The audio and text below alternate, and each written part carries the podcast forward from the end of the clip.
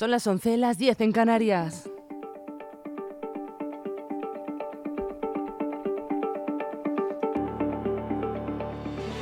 Las noticias de LGN Radio con Rocío Santana.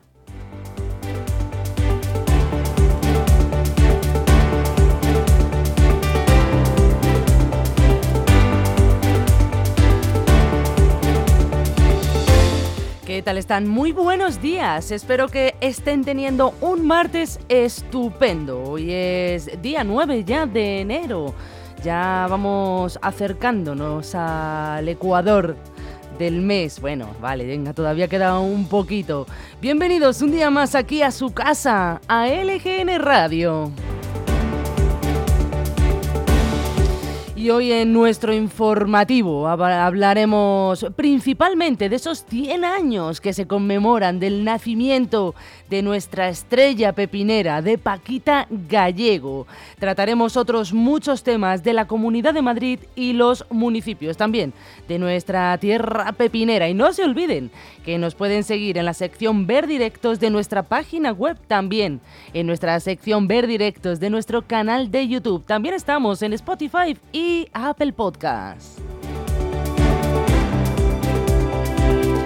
Además, si quieren ponerse en contacto con nosotros, lo pueden hacer viniendo aquí a la radio si ustedes quieren o también mandándonos un correo electrónico a redacción@lgnradio.com. También, si quieren, nos pueden mandar un WhatsApp al teléfono 676 352 760. Les resumo la programación que vamos a tener para el día de hoy. A continuación vamos a empezar con ese informativo para estar totalmente actualizados. Después, a las once y media, nos, me seguirá nuestra sección de deportes con voces de primera. A las doce tendremos una entrevista especial a Juan Jesús Valle del Partido Socialista de Algete.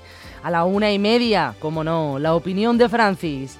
Después a las tres y media regresaré después de comer con ustedes aquí para repasar esas noticias de última hora. Me seguirá el grandísimo Agustín desde aquí. Un abrazo fuerte Agustín y gracias por tu ayuda en ese informativo. Vendrá a las 4 de la tarde. Luego tendremos a las 4 y media Juego de Cromos con Pedro Atienza. Le seguirá a las 5 de la tarde Leganés con Historia con Eugenio Villarreal. Y terminamos nuestra jornada con Rosa Mendoza y su sección Inventarte.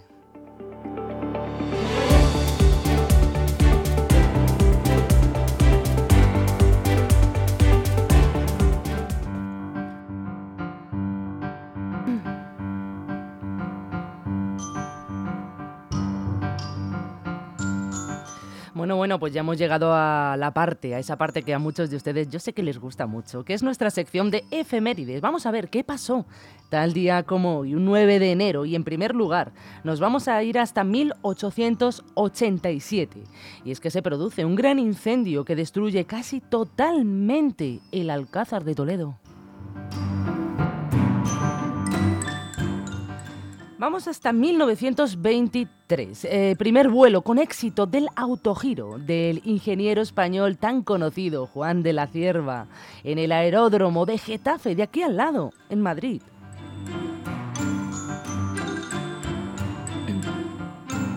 En 1959, la rotonda de la presa de Vega de Tera provoca en que sus aguas, la rotura, arrasaran e inundaran el pueblo zamorano de Riva del Lago. Murieron 144 personas y en total tenían 532 habitantes. En 1991, el nadador ex español Martín López Zubero gana en 200 metros de espalda la primera medalla de oro de la natación española en un mundial. En 1998, ETA asesina al concejal del Partido Popular Zaraz Zarauz José Ignacio. Murió al explotar la bomba Lapa que había colocado en su coche. Y en 2007, ay, en, 2007 surgió todo. Ay, bueno, todo, todo, casi todo. En 2007 Apple lanza el primer iPhone.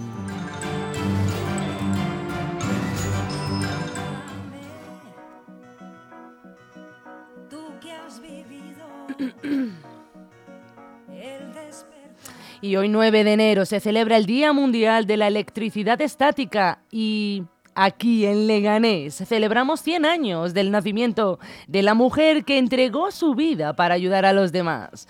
Hoy nacía Paquita Gallego. Para conmemorarla se va a celebrar una misa en la ermita de San Nicasio a las 7 de la tarde.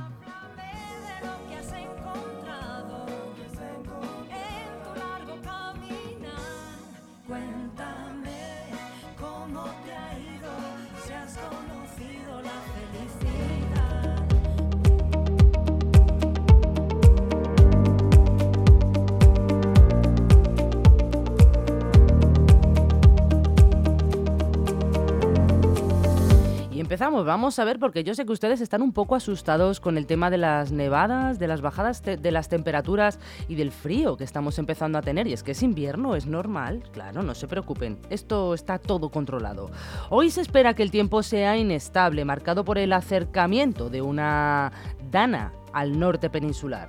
Predominarán los cielos nubosos con precipitaciones, afectando a la mitad sur y noroeste peninsular. Podrían darse nevadas en el centro, pero de momento no.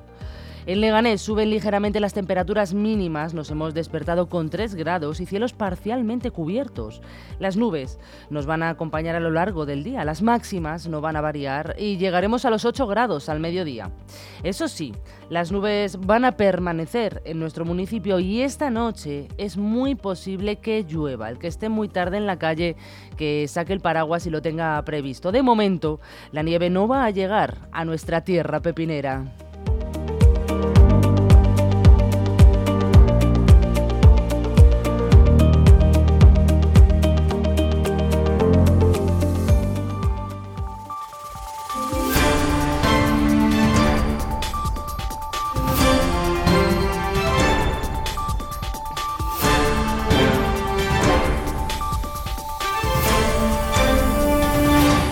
Y así nos metemos en nuestro grueso del informativo. Vamos a empezar contándoles esos titulares con los que nos hemos despertado esta mañana. Y damos comienzo con El País, que dice que tratan el opaco origen de los pellets.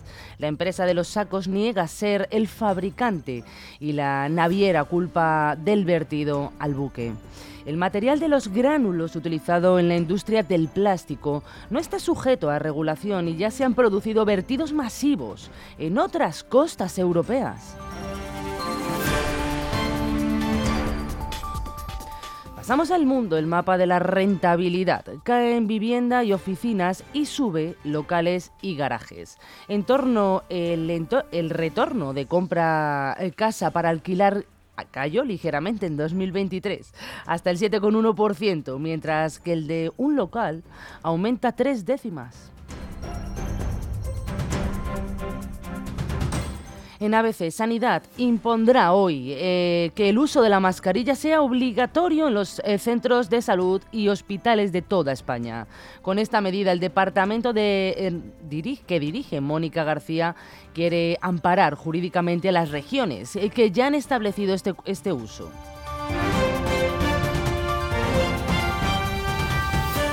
Y seguimos, el diario.es. La financiera de Carrefour sufre un ciberataque que roba información y DNIs de sus clientes, entre otros datos.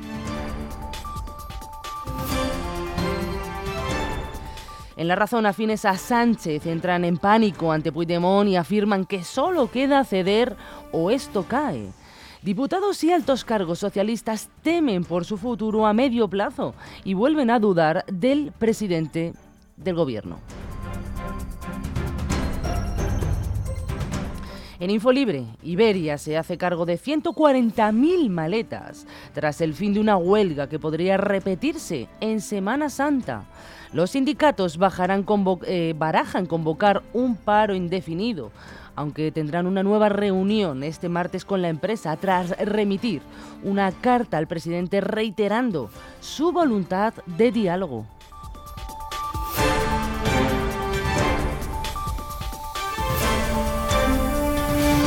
Y cerramos nuestro repaso de titulares con Voz Populi, que titula Hacienda negocia ceder a Cataluña los impuestos a banca y energéticas a cambio del aval de Junts.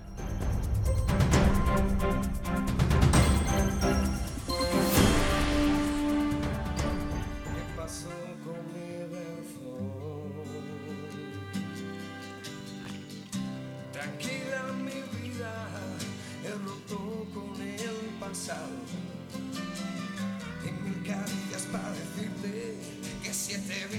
Tiene un gato.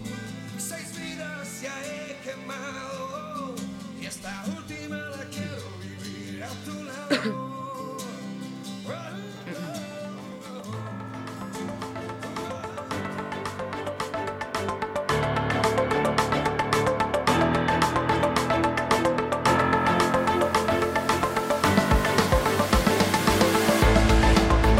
Y ahora sí, vamos a contarles y a explicarles las noticias más importantes de la Comunidad de Madrid y los municipios. Muy buenos días a nuestros vecinos pepineros que pasan por el pasaje. Buenos días, ¿cómo están? ha sido a gusto, de verdad, ¿eh? Contar las noticias, claro que sí, porque están ustedes, todos ustedes pendientes de a ver qué ha sucedido. Bueno, pues vamos a empezar. El Ministerio de Sanidad ha declarado obligatoria la mascarilla en centros sanitarios de España a partir de mañana. La decisión se ha tomado ante la alta transmisión de gripe y otros virus respiratorios, que está provocando un elevado aumento en las urgencias. El Ministerio de Sanidad ha considerado que esta situación supone un riesgo especial para la salud pública y que, por lo tanto, es necesario tomar medidas para proteger a los pacientes y sanitarios. Esta medida está siendo criticada por algunas comunidades autónomas que consideran que genera una alarma innecesaria. La Comunidad de Madrid, por ejemplo, ha defendido que las cifras de infecciones por virus respiratorios son similares a los de años prepandemia.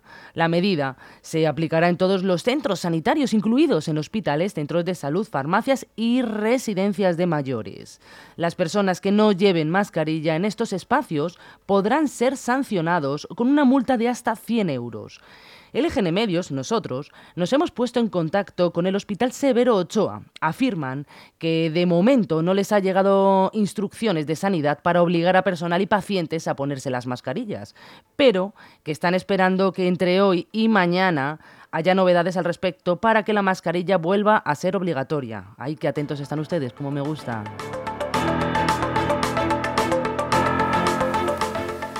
Y seguimos. La Policía Nacional ha desarticulado un grupo colombiano que se dedicaba a robar con violencia en joyerías de centros comerciales. Han actuado en Valladolid, Albacete, Málaga, Madrid, Alicante y Jaén.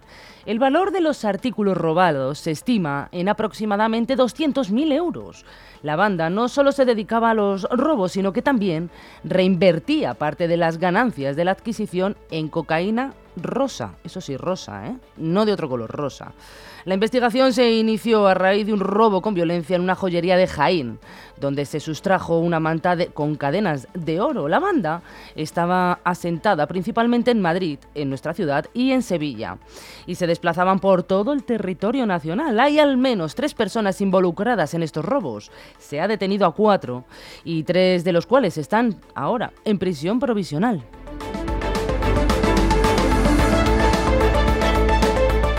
Y nos vamos hasta Puente de Vallecas porque han asesinado a tiros a una mujer de 40 años en plena calle. La víctima ha sido Natalia, la tía del gordo Maya, integrante de la banda del Goyito. Yo les explico. Los hechos ocurrieron en la calle Lago Maracaibo y Natalia iba como copiloto en una furgoneta.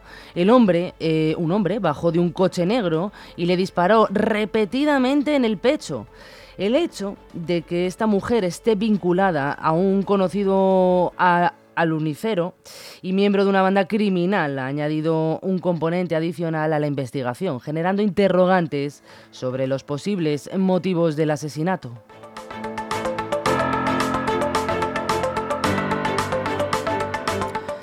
Y el frutero de Valdeavero eh, está siendo juzgado de nuevo por otro caso de abuso sexual de menores. Hoy Cristóbal, conocido como el Toba allí en su pueblo, permanecerá, eh, comparecerá de nuevamente ante la Audiencia Provincial de Madrid, esta vez por la presunta comisión de un delito de abuso sexual y corrupción de menores en julio de 2020 se enfrenta a una posible condena de siete años de prisión por estos hechos. El Toba eh, regente de una frutería de la plaza de Valdeavero, ya fue condenado hace meses a 19 años de cárcel por violar a un chico de 15 años en su casa en agosto del 22. Además, se encuentra bajo investigación en otro proceso penal donde la Fiscalía solicita 98 años de prisión por abusos sexuales a más de una decena de niños.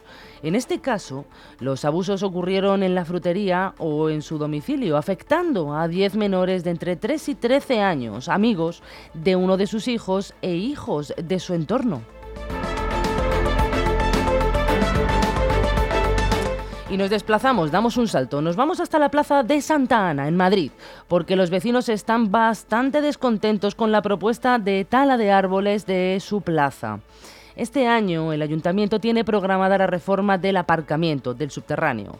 Para ello se talarán 28 árboles de los 54 que hay actualmente en la zona, en esta plaza concretamente. El alcalde, José Luis Martínez Almeida, asegura que se están tomando todas las medidas posibles para minimizar el impacto medioambiental de ese entorno natural y afirma que se llevará a cabo un proceso de replantación o reforestación para compensar esta pérdida de árboles.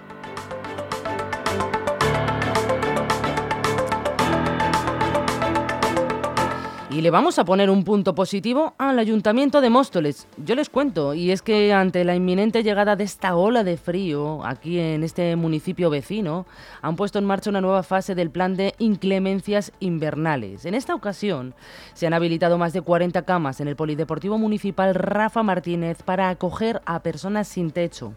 Esta medida responde a las previsiones meteorológicas que indican que la temperatura mínima de los próximos días podría descender por debajo de los 0 grados, un total de llegar a los menos 2. El polideportivo se convierte en un refugio temporal, ofreciendo 40 camas, mantas y paquetes de higiene para todos. Además, el ayuntamiento ha reforzado las medidas de prevención antes, eh, ante posibles nevadas. Se han activado servicios de mantenimiento, medio ambiente y limpieza incluyendo la utilización de máquinas quitanieves. Asimismo, también se ha llevado a cabo la distribución estratégica de sal en las principales vías de la ciudad, accesos a edificios municipales, hospitales, también en centros escolares y otras infraestructuras que consideran totalmente esenciales. Y otro saltito, ahora ya nos vamos acercando más a nuestra casa. Nos vamos ahora mismo hasta Getafe porque se ha realizado un sorteo para asignar 20 viviendas públicas en venta. Están ubicadas en el paseo de la estación. El sorteo se ha recogido, ha recogido más de, 40, de 4.000 solicitudes para todo el proceso. La alcaldesa, de Getafe, Sara Hernández, anunció que las obras de estas viviendas se adjudicarán en el próximo verano y comenzarán en otoño, con una duración estimada de dos años.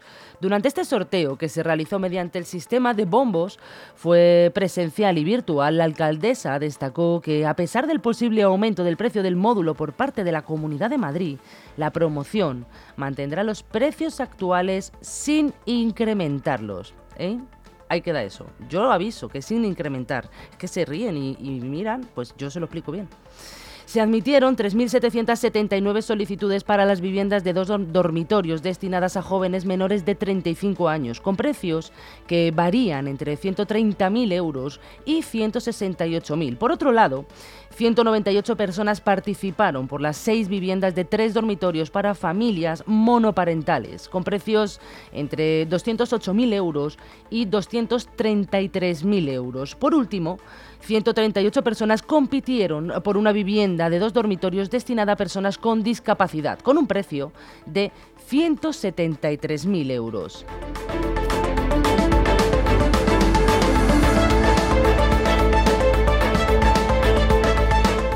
Y ya sí, nos venimos hasta nuestra tierra pepinera con una noticia que parece una locura, pero señores, es cierta. Aquí en nuestro municipio han requisado un arco y flechas caseras a un hombre cerca de una colonia de gatos. Una patrulla de policía local denunció a un hombre que fue encontrado con un arco y dos flechas aproximadamente de 4 centímetros de punta que de fabricación completamente casera, muy cerca de una colonia de gatos localizada y controlada en su término municipal. Según la policía, se trata de un grupo de felinos que fue rescatado hace dos meses de una escombrera y les reubicaron en una zona muy concreta para garantizar su supervivencia. Durante estas labores de seguimiento, todo cerca del centro comercial de Parque Sur, los agentes encontraron a este hombre de mediana edad con su arco y sus flechas a cuestas. Esta persona reside en una infravivienda de la zona y declaró que fabricaba el arco y las flechas como defensa ante posibles ataques. Pero ante la sospecha de que pudiera ser utilizado para cazar a los gatos, el objetivo, pues lo que hicieron fueron requisarle todo este armamento. Y el individuo denunciado, además, por tenencia de objetos peligrosos.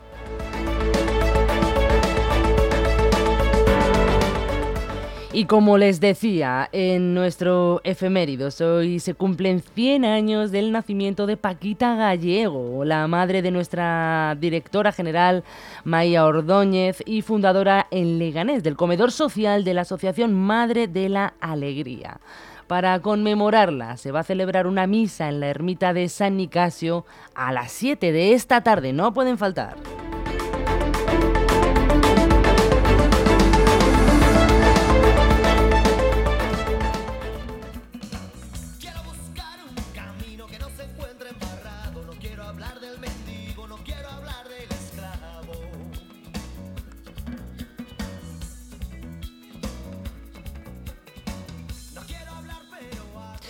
Y con seguridad social les transmito un mensaje que quiero tener su presencia. Ya empiezo yo con el peloteo del año habitual, pero es que es verdad. Quiero tener su presencia, quiero que sigan ahí, quiero que sigan eh, pues estando informados con nosotros, que sigan estando siempre conmigo a las 11 de la mañana, que les prometo contarles lo mejor y lo más actual, que también, por favor, sigan las redes sociales, que les compartimos todas estas noticias y muchas más, y que también quiero tener su presencia esta tarde las tres y media, que volvemos a estar con ustedes para repasar esas noticias de última hora. Hoy es martes 9 de enero. Que pasen muy buen día.